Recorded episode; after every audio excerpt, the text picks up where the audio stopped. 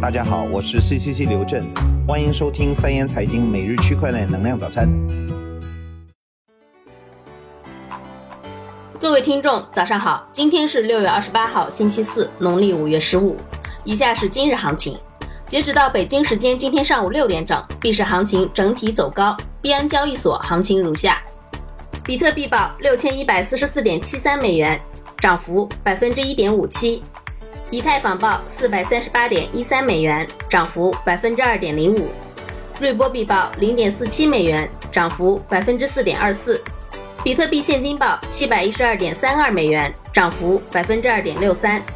；EOS 报八点零四美元，涨幅百分之七点六零；莱特币报八十点五一美元，涨幅百分之六点三四。以下是今日快讯，首先是时事方面消息。六月二十七日消息，近日，国家超算长沙中心与教育部科技发展中心联合设立天成绘智创新促教基金。国家超算长沙中心有关负责人向记者介绍，该基金主要以课题的形式推动高校在区块链、网络空间安全、云计算、人工智能等领域开展科研创新与教学改革。六月二十七日消息，纳斯达克报告显示。股票市场与交易所的 IT 供应商现在还处于探索分布式账本技术的初期阶段。股市和交易所的 IT 供应商采用区块链技术的速度缓慢，只有百分之五的受访公司表示应用了区块链技术，而已使用云计算技术的公司比例为百分之四十，部署机器人流程自动化技术的比例为百分之七十，提供人工智能解决方案的比例为百分之三十五。尼日利亚纳拉波动巨大，币值不稳，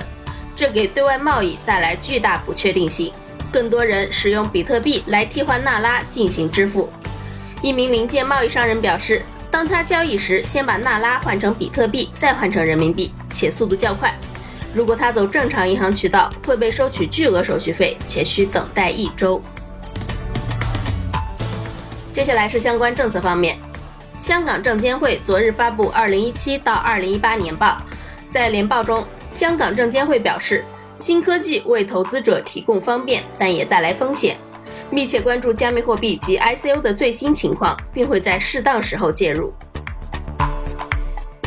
据韩联社消息，韩国金融监管机构周三表示，将加强对于用数字货币交易的银行账户的监管，以防止数字货币被用于洗钱。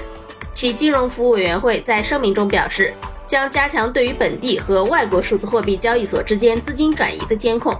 新的准则将于七月十日起生效一年，旨在阻止当地数字货币交易所在外汇市场购买虚拟货币以洗钱。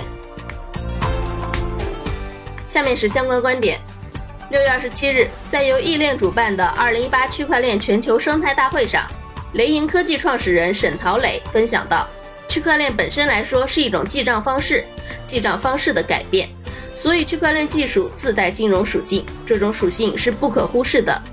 大量的金融信息中介和提供信用背书的金融机构奠定了现代金融体系运行的基础，